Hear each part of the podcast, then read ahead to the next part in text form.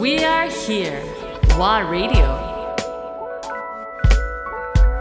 ワーレディオ成沢義弘アンドレア・ポンピリオ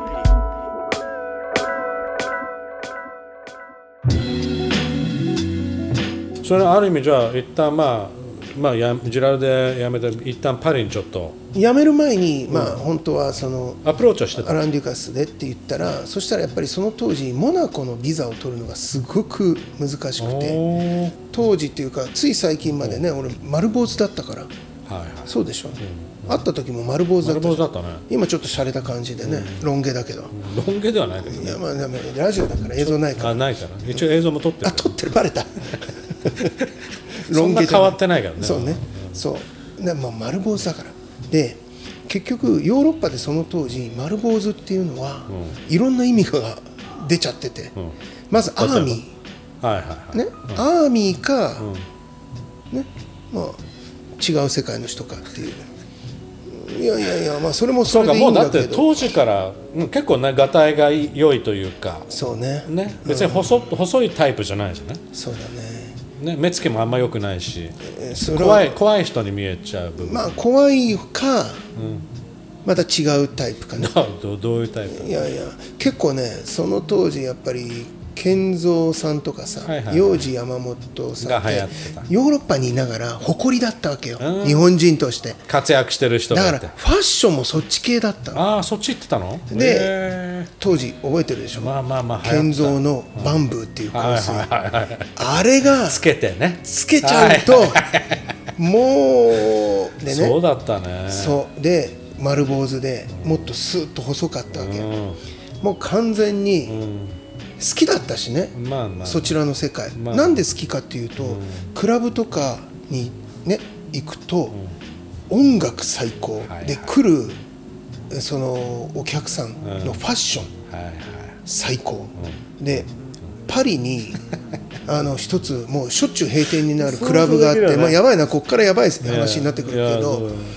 うーんしょっちゅう問題が起きて閉店になる店がマドレーヌ寺院のすぐ近くにあったんだけど、うんうんえーロンドンとパリにあったのそれがさ、ね、男性は入場料タダなのおおえそれはどういう女性だけどういうお店いやもうだからもう男性が行く店ね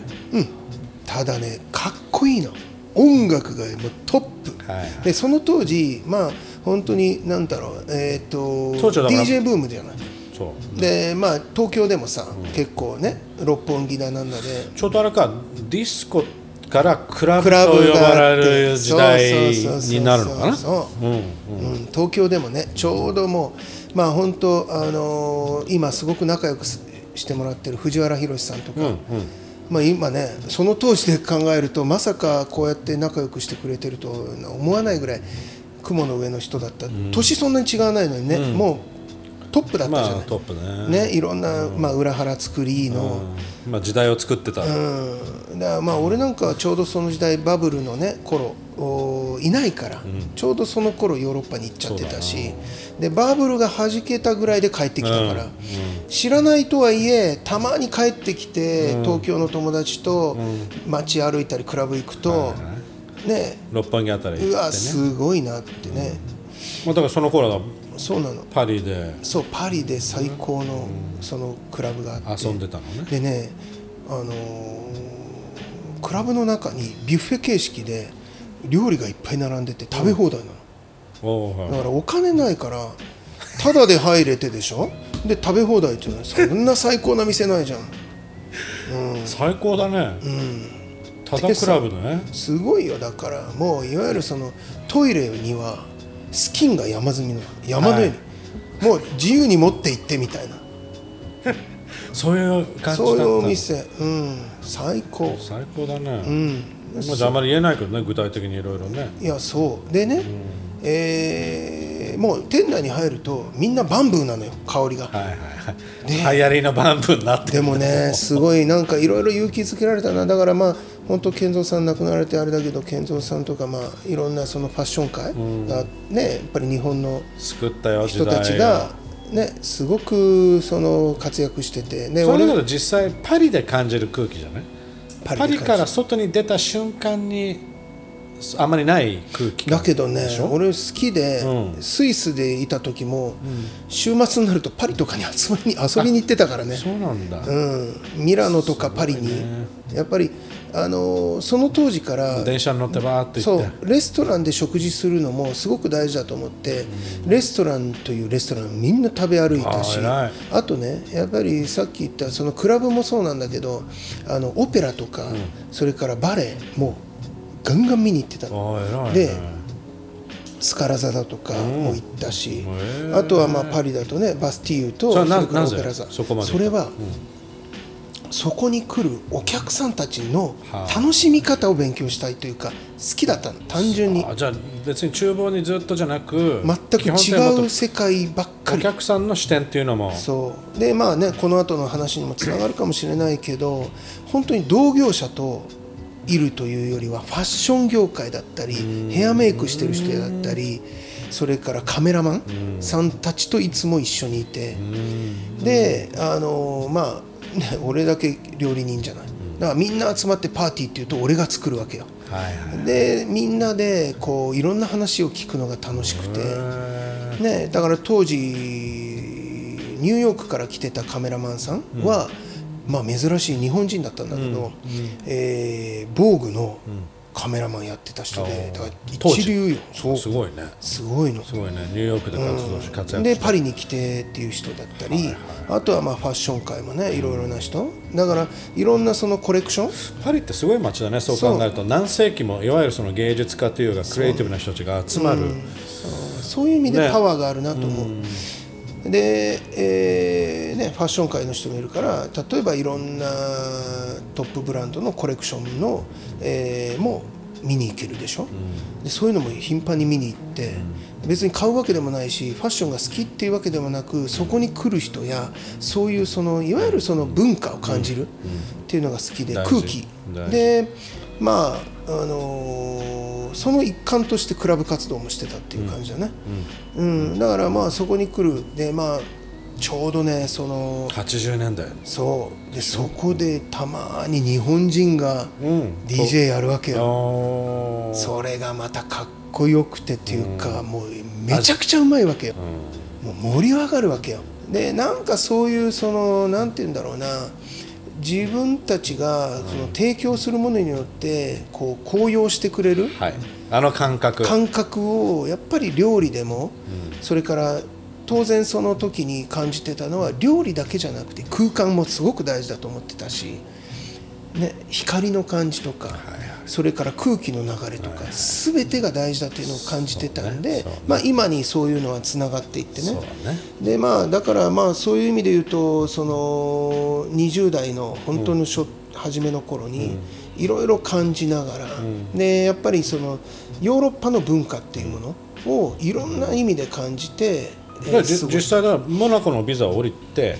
降降りりなかなっくたんだて、まあ、ただやっぱりなんで降りなかったかやっぱり難しいんだよねモナコは今でも難しいぐまらあい、限られてる人しかそうなの受け入れないよねそうやっぱりねうんまあ、特殊なヨーロッパの中でもやっぱり特別特殊でまあ言ってくれたのが当時アラン・デュカスがやっているお店がその、えー高級リゾートのフランスの高級リゾートで、サントロペって聞いたことあると思うんだけど、はいサントロペうんサントロペで彼が全く彼の料理で彼が監修してやっているお店があるから、そこで働かないって言われて行った働いたのだからもう夢のようじなゃあお店の名前はなんなんていうお店その時はねレジデンス・ドゥ・ラ・ピネドゥっていうね、お店だって今はなく、別の人が、えーやって今素晴らしいお店やってるけどねあまだそこで続いてんだ今そうおーでまあそこで働いた時にまあすごく長くなったけどジラルデでやっていたことが無駄じゃないっていうのが分かった、うんそこでた例えばどどういう当たり前に働くと周りのスタッフの3倍スピードが速いなるほどね5倍美しいで自分では普通なのよもうだからやってること全てが自分にとっては劣等生だったわけそこでは多いねジラルで虎の穴だよまさに虎の穴を出たらそしたらそこのだから周り驚いてんだろうなもうめちゃくちゃ驚いこいつ何者っていう感じでそこのオーナーにスカウトされたお前すげえぞってお前分かってんのお前周りにいるやつの3倍仕事してるよって言われてえー、そんなもんかなともうこれは当たり前なんだけスどピードだけじゃなく正確さ美しさ全てそれ自分では気が付いてないの気がつ気そう気言われるまで気がつかないというよりはそれさえもダメだったから向こうではジラルデではゴキブリ扱いだったからゴキブリで叩かれてるゴ本キブリ当に辛い思いをしたって言こってたもんねう叩くので俺叩かれてたからいつもジラルでえーですまげえああのーまあ大体もうバカとしか言われないバカバカって言われながら日本に帰れって言われながら常に言われながら常にで後ろにはアランドロンとかさそういうお客さんが来てるわけよでシェフズテーブルで食べるからおーで俺はほっとくと何するか分かんないと思われていつもジラルデの横のシェフズテーブルの真向かいで仕事させられててそうする怖っとまあ数々よトム・クルーズからエディ・マーフィーからみんな来るわけよだからあのカンヌ映画祭があると、みんなそこの人たちはスイスまで食事来る、流れてくんだねその前でその横でやってんのもう横で横でゴキブリのあれで叩かれな叩かがれらながあらえ叩きみたいなのでそうお客さんの前で叩かれてたまそれはあないよさねすがにさすがそにねれはやんないけどまあ感じるよねお客さんも、うん、アランドロンとか来てたねよくうんでまあエディ・マーフィーさんはあのなんだっけ映画でさビバリーヒルスコップの時代じゃない、うんいやじゃなくて星の王子様だっけ星の王子の時代あのまんまよ前後リムジンで囲みながら来たからねドアってまあまあスーパースターだったからねでキッチン歩く時ね彼の周り黒人のこんな大きいのがセキキュッリチティン歩くのにだよ誰も悪いことしないじゃんね周りを四方八方囲みながら移動すごいね大げさだねすごいよは当時トム・クルーズはニコール・キットマンだからねあうん奥さんがね元おお二人で二人で来られていやいやいやシェフステーブルねそういうそうそういうお店ですよ実際にだけど料理を作らせてくれるタイミングというのはその2年間の中であったいやもう作るというよりはもう下準備ばっかりだよね下準備だね野菜を剥いたりはいはいはいエビを剥いたりだけどものすごいスピードでやってたっていうことなんだね全て当たり前精密に、まあだから本当虎の穴だね鍛えられちゃったってやつ他行くともうトップになっちゃうなそれがすげえうと、んまあねしかもみんなちょっと怖怖がって寄ってこないえジラルデにいたのこいつやべえ変態だよあそういうそれぐらそうだかいらもうもうもう変態扱いもう知り渡ってじたゃあももんうその世界中にあもうこののジラル業デ界でナーの世界まあはもうそうちょっとアンタッチャブルな世界そうそうしかもその時代ね面白いね一番や知ばらずいに入ってくんだもんねそこにえーそうそうそうそう、うん、もうやべえこいつって感じそういう感じなんだ何者っていうかなんでここにいんのっていう感じよ でオーナーにスカウトされて、そのオーナーが持っている豪華客船で料理長やってくれってじまだ21よ21で料2理か長の22か22ぐらいで船で豪華客船で料理長やってくれって言われて俺キャリアねえし、ねえ、野菜剥くの早い けど料理作ったことないよみたいな感じでまあほとんどね とんどねでもで断ったんだけど乗せられちゃったの船に